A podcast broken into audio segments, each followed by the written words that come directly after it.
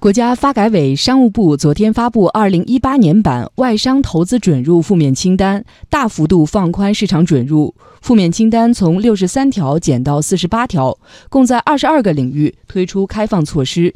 涉及金融、交通运输、商贸流通、基础设施等领域。其中，金融领域取消银行业的外资股比限制，将证券公司、基金管理公司、期货公司、寿险公司的外资股比限制放宽到百分之五十一。二零二一年取消金融领域所有外资股比限制。